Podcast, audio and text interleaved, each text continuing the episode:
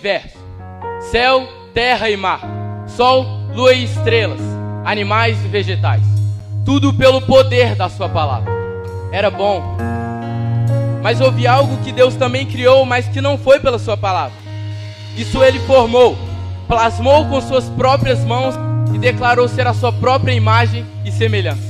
Sim, estamos falando dos seres humanos. Era muito bom todas as coisas criadas para o louvor da sua glória, seres humanos formados pelas próprias mãos do Criador, chamados pelo seu nome para a glória de Deus. Tudo bom e belo, motivo de prazer para o Criador.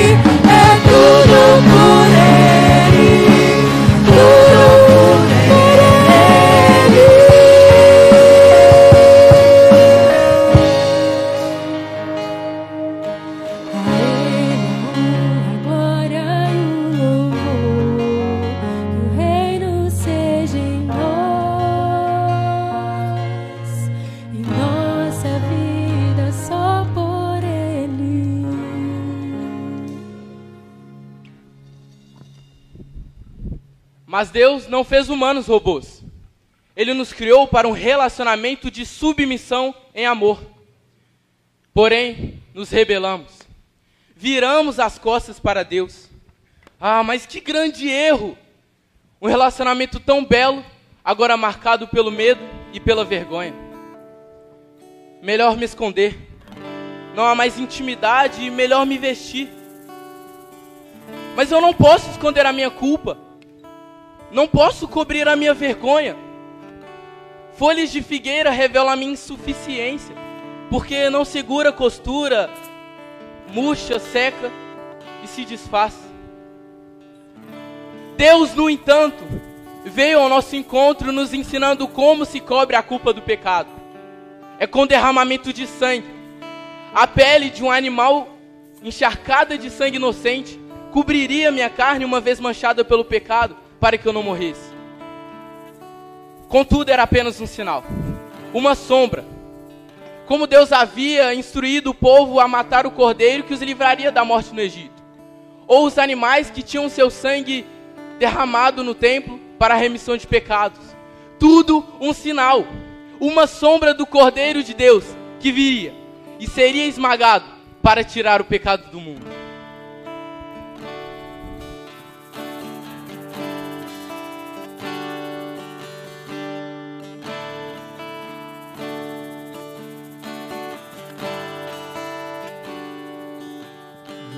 Tinha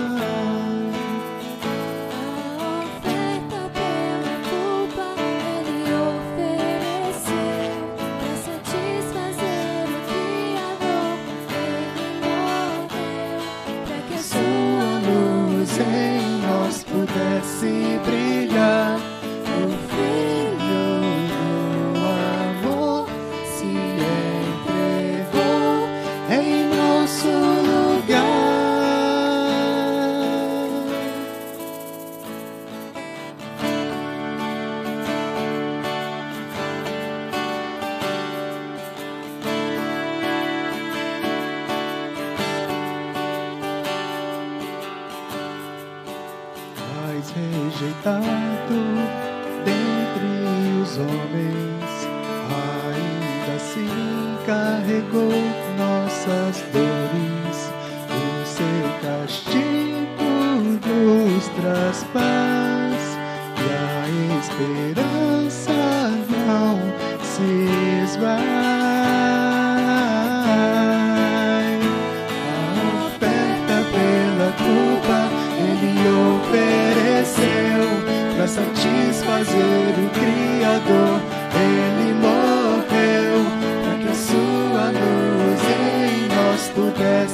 Brilhar. O Filho do amor se entregou em nosso lugar. És o cordeiro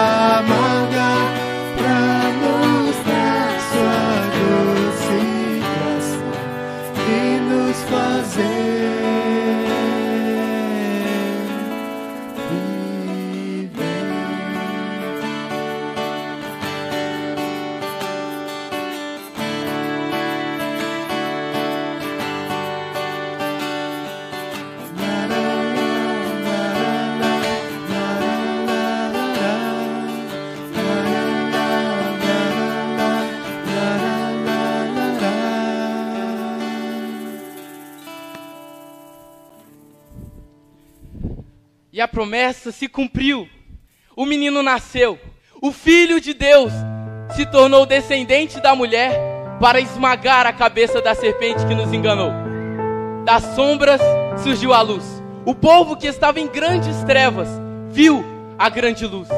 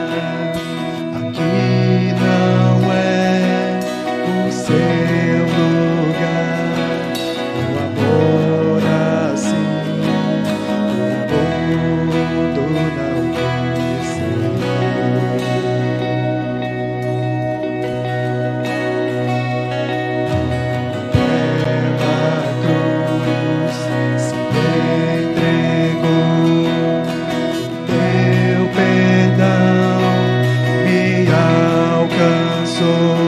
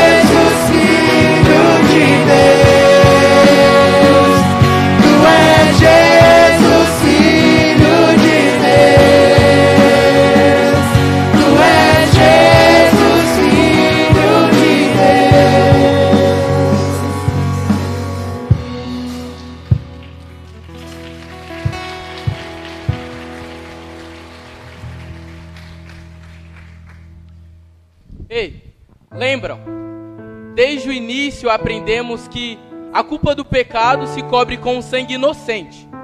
Jesus, o único inocente a pisar esta terra, precisava ser morto por causa da humanidade.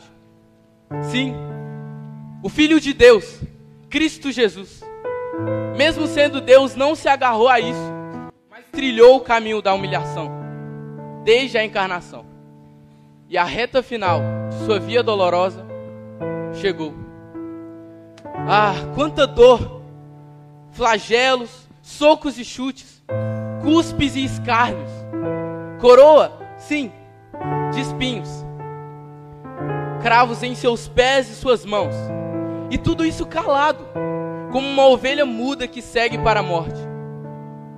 Aliás, ele disse algo, ele pediu algo: tenho sede, me dê um pouco de água. Foi a única coisa que Jesus pediu a nós seres humanos.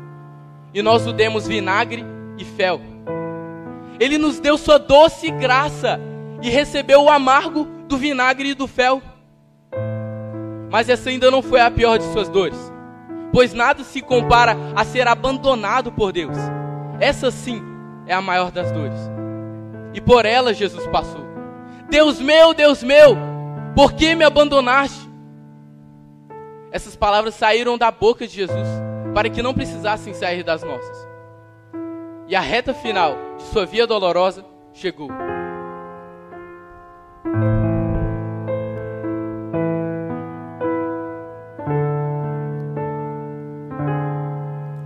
pela via dolorosa em Jerusalém se viu os soldados conduzindo meu Jesus, mas o povo se juntava para ver aquele que levava a cruz. Com seu corpo já ferido e marcado pela dor, a coroa de espinhos viu então, mas ouvia a cada passo escárnios a ferir-lhe o coração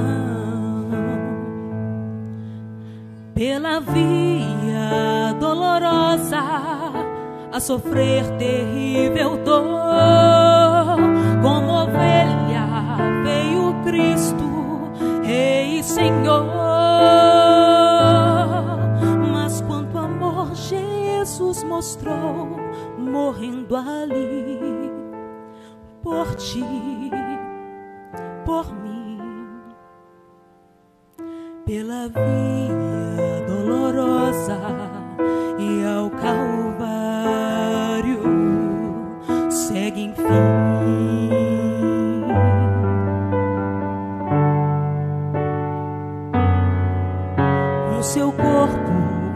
ferido e marcado pela dor.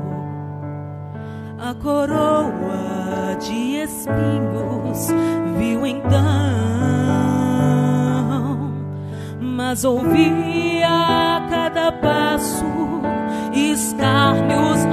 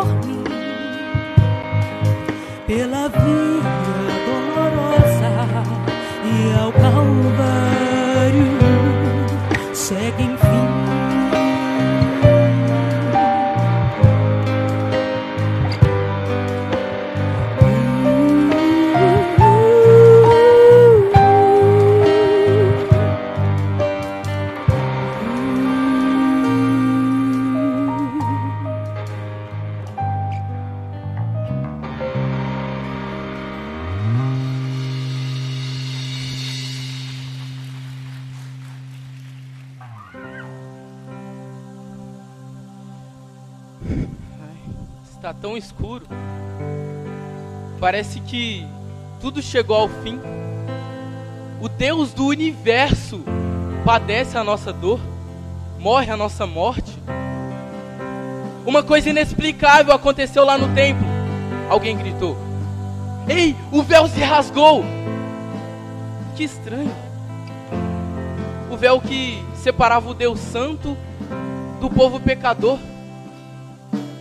Mas, mas eu ainda não, não consigo entender. Significa tudo isso? Já se passaram três dias. Algumas mulheres corajosas que amam demais o seu Senhor precisam sair cedo para cuidar do corpo dele. Mas se estava tudo confuso, agora é que elas não entendem mais nada, cara. O corpo não está lá. Para onde o levaram? Uma pergunta oportuna para o homem que se encontrava ali. Nem perceberam que o jardineiro estava vestido de branco. Uniforme estranho, não? Mal sabiam que na morte de Jesus o pecado havia sido vencido. Mas se o salário do pecado é a morte, onde está a morte? A sua vitória.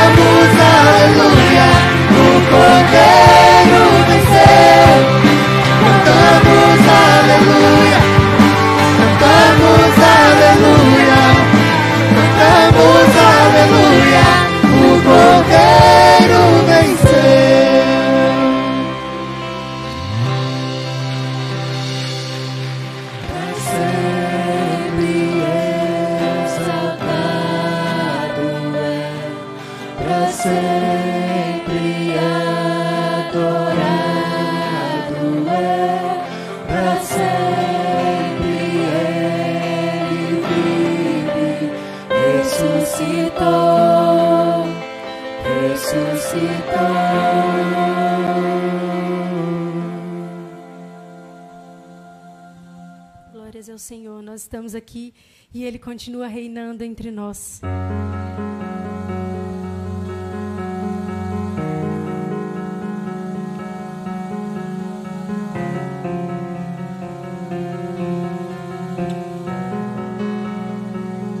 Manjedoura vazia e a cruz também está vazia e o sepulcro vazio está vazio está. Manjedoura vazia, e a cruz também está vazia, e o sepulcro vazio está. Vazio está. Mas eu quero com você declarar que o trono oculto. badu ez da.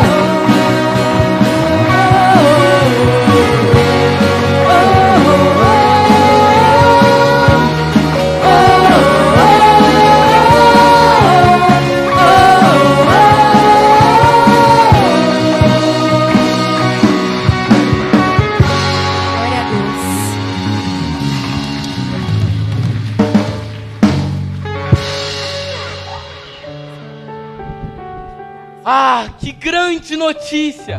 Jesus ressuscitou, a morte foi derrotada, já não há mais condenação para os que estão em Cristo Jesus. Como Jesus já passaram da morte para a vida, e se Jesus venceu a morte e ressuscitou, também ressuscitaremos. Ouvida a voz do arcanjo e ressoada a trombeta de Deus, ele descerá dos céus. Os mortos ressuscitarão primeiro, e nós, os vivos, que ficamos, seremos arrebatados juntamente com eles para o encontro com o Senhor nos ares. E assim estaremos para sempre com o Senhor. Portanto, consolem uns aos outros com essas palavras. Amém. Glória a Deus.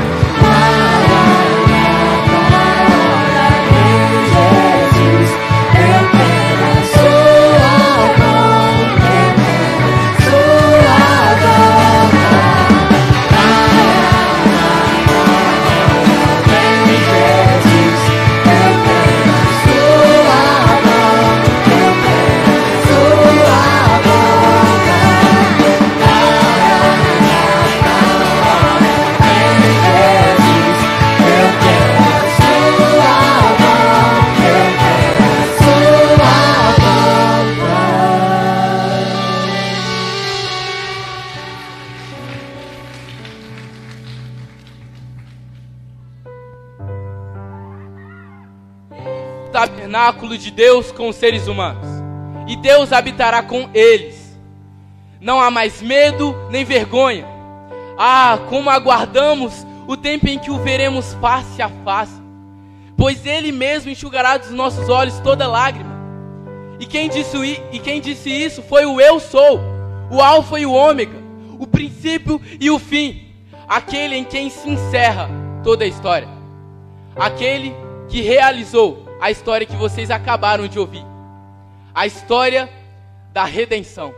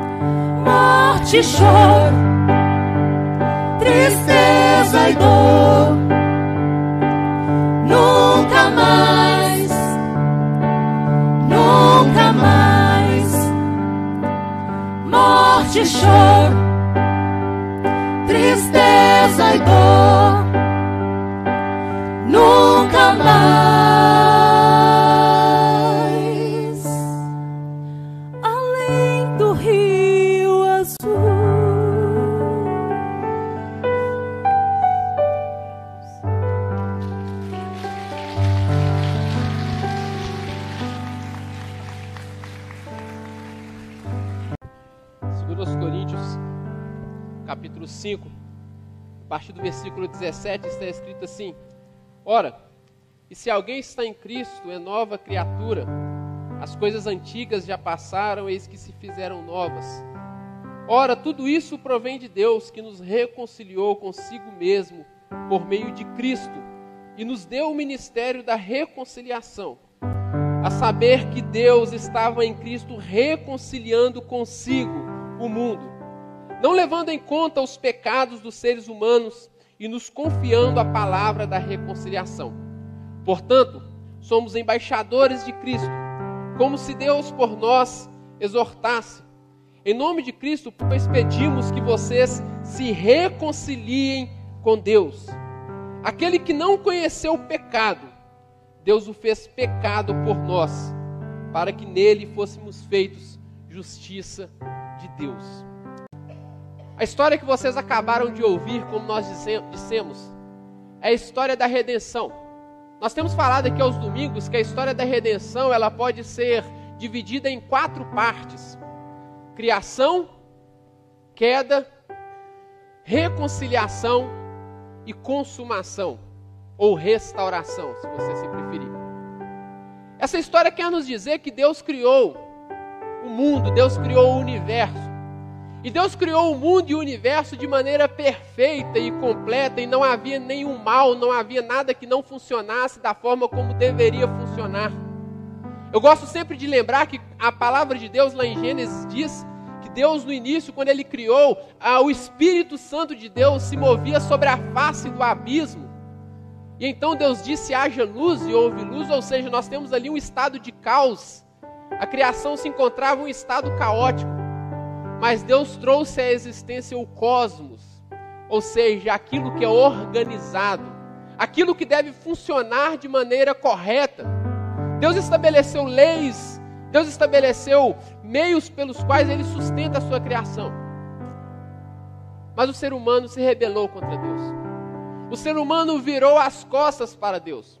O ser humano chegou à conclusão de que ele não deveria se submeter ao governo de Deus ele começou a pensar que ele era capaz de ser dono do seu próprio nariz. E esse foi o nosso grande erro.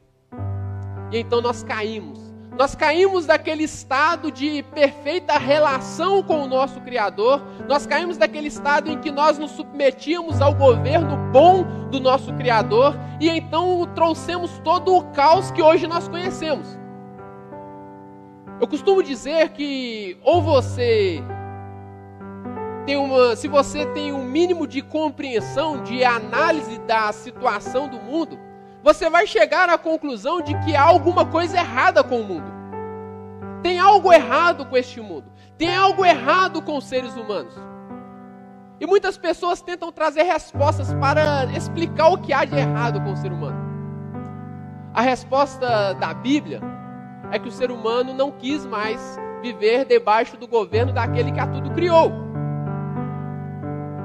Mas Deus ele não se satisfez em nos ver neste estado caótico.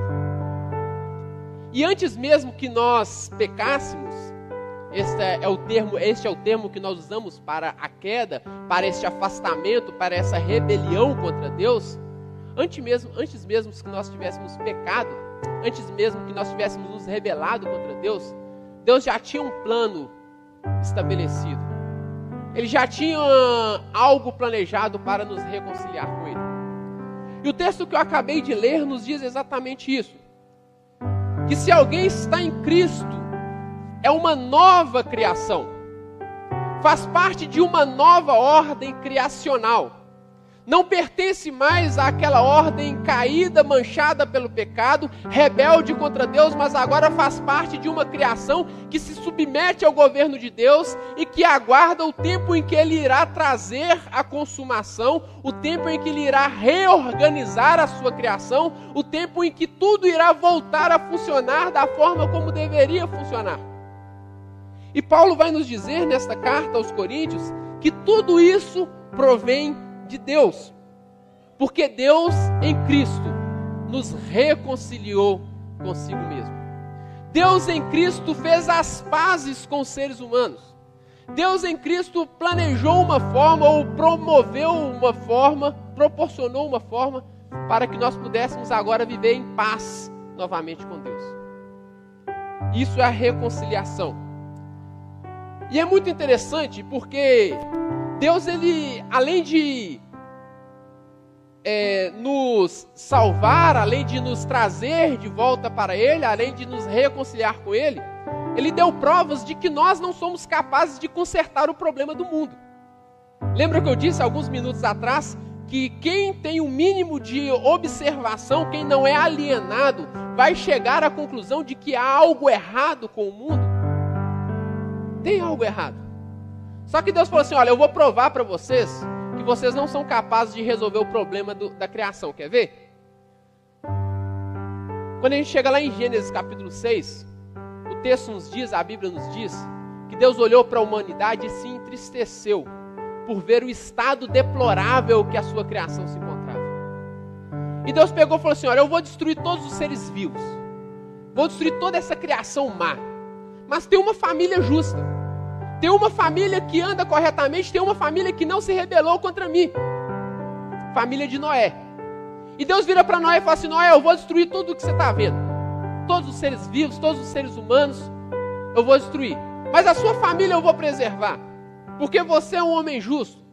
Você é um homem que anda comigo. Você é um homem que se submeteu ao meu governo. Então você vai fazer o seguinte, Noé: você vai construir uma arca, um barco bem grande. Você vai colocar um casal de cada animal, porque eu vou preservar a espécie de cada, todas as espécies. E você e a sua família vai, entrar para dentro dessa arca. E eu vou fazer com que chova sobre a terra por 40 dias e 40 noites. Vou destruir todos os seres vivos sobre a face da terra. E aí Deus pegou e fez isso e preservou Noé, sua família, um casal de cada animal. Mas quando a gente chega lá em Gênesis capítulo 8, eu quero ler com você, Gênesis capítulo 9, perdão, é, no versículo 8 está escrito assim: Deus também disse a Noé e aos seus filhos: Eis que estabeleço a minha aliança com vocês e com a descendência de vocês e com todos os seres vivos que estão com vocês, tanto as aves como os animais domésticos e os animais selvagens que saíram da arca, com todos os animais da terra. Estabelecerei a minha aliança com vocês. Nunca mais os seres vivos serão destruídos pelas águas de um dilúvio. Nunca mais haverá dilúvio para destruir a terra. Deus disse: Este é o sinal da aliança que eu faço entre mim e vocês, entre todos os seres vivos que estão com vocês, por todas as futuras gerações. Porei o meu arco nas nuvens, e ele será por sinal de aliança entre mim e a terra. Quando eu trouxer nuvens sobre a terra, e nelas aparecer o arco, então me lembrarei da aliança firmada entre mim e vocês, e todos os seres vivos de todas as espécies, e todas as, de todas as águas, não mais se tornarão em dilúvio para destruir os seres vivos. O arco estará nas nuvens, eu o verei e me lembrarei da aliança eterna entre Deus e todos os seres vivos de todas as espécies, e não haverá de todas as espécies que há sobre a terra. Então Deus pega e coloca um, um, a- uma- um símbolo da aliança. Ele faz uma aliança com os seres humanos e fala assim: olha, não adianta eu destruir e colocar uma família justa. Sabe por quê, Noé? Porque você tem filhos. E os seus filhos terão filhos. E os filhos dos seus filhos terão filhos. E eles voltarão a fazer todo o mal que vocês conhecem. Porque o ser humano é mau desde a sua infância. Então não adianta eu preservar uma família justa, porque dessa família justa surgirão filhos injustos. Não adianta eu preservar uma família que, que se submete ao meu governo, porque dessa família surgirão filhos que não se submetem e que se rebelam contra mim. Eu estou apenas mostrando para vocês, vocês verão. E hoje nós temos a prova.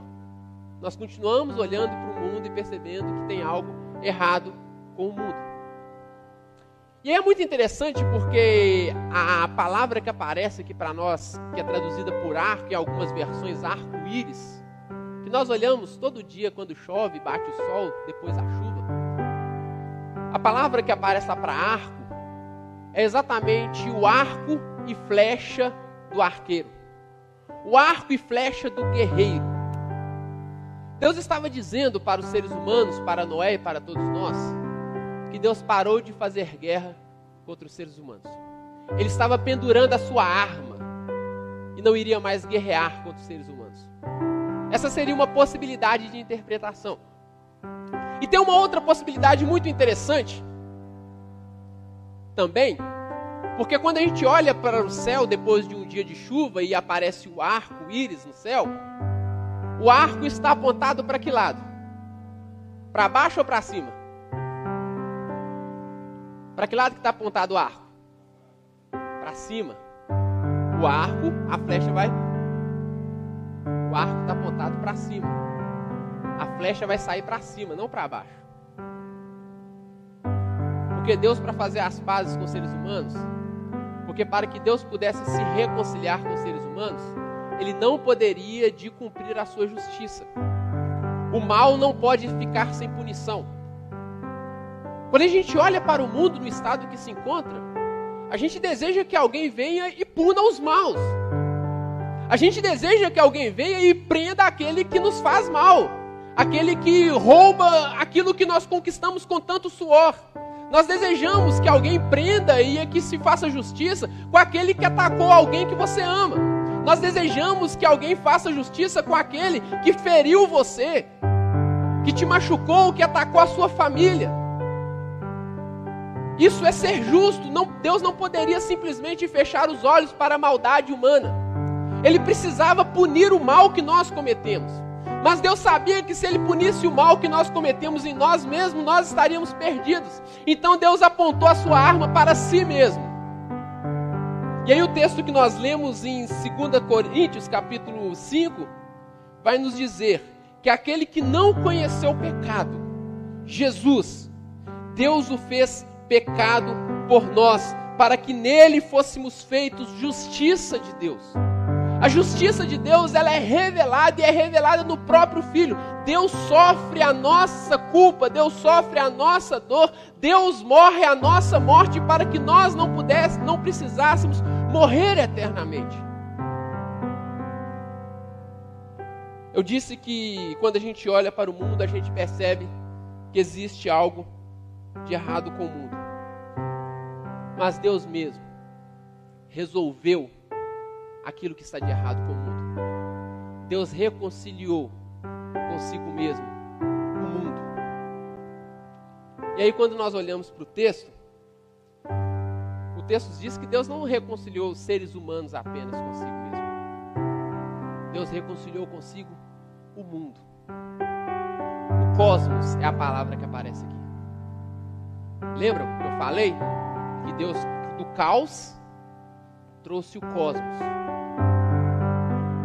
Nós, por causa da nossa rebelião, trouxemos o caos novamente.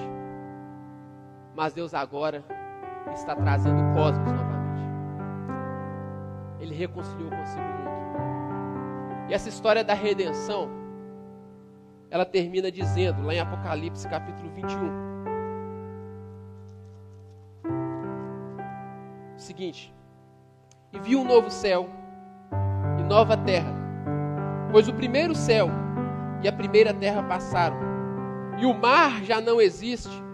Vi também a cidade santa, a nova Jerusalém, que descia do céu da parte de Deus, preparada como uma noiva enfeitada para o seu noivo.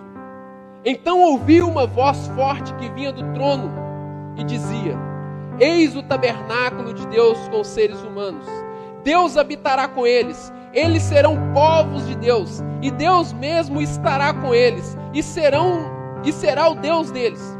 E lhes enxugará dos olhos toda lágrima, e já não existirá mais morte, já não existirá mais luto, nem pranto, nem dor, porque as primeiras coisas se passaram. E aquele que estava no trono disse: Eis que faço novas todas as coisas. Faço novas todas as. E acrescentou: Escreva, porque essas palavras são fiéis e verdadeiras. Disse-me ainda: Tudo está feito. Tudo está feito. E quem disse isso? Eu sou o Alfa, o Ômega, o princípio e o fim. Eu, a quem tem sede, darei de graça a fonte da água da vida. E o vencedor herdará essas coisas, e eu serei o Deus dele, e ele será o meu filho. Eu disse, alguns minutos atrás, que há algo errado com o mundo. Mas esse texto nos diz que porque Deus, em Cristo, reconciliou consigo o mundo, agora ele fez. Percebe que ele diz que o texto não diz que então estará tudo feito. O texto diz: está tudo feito. A nova criação já é uma realidade. Ainda que você não consiga experimentá-la na história, mas na eternidade ela já é uma realidade, é questão de tempo dela se tornar real na história também. Porque se Deus disse que está tudo feito, não tem como mais voltar atrás. Está feito. E Ele está dizendo que aquele que tem sede e busca dele, dessa água da vida que Ele dá de graça, a estes Ele faz filho dele, e com estes Ele mesmo habitará para todo sempre. Ele mesmo habitará para todo sempre. E Ele mesmo enxugará dos nossos olhos toda lágrima. Porque não haverá mais morte, nem pranto, nem clamor, nem dor. Ou seja, o que há de errado com o mundo não mais existirá. Essa é a história da redenção.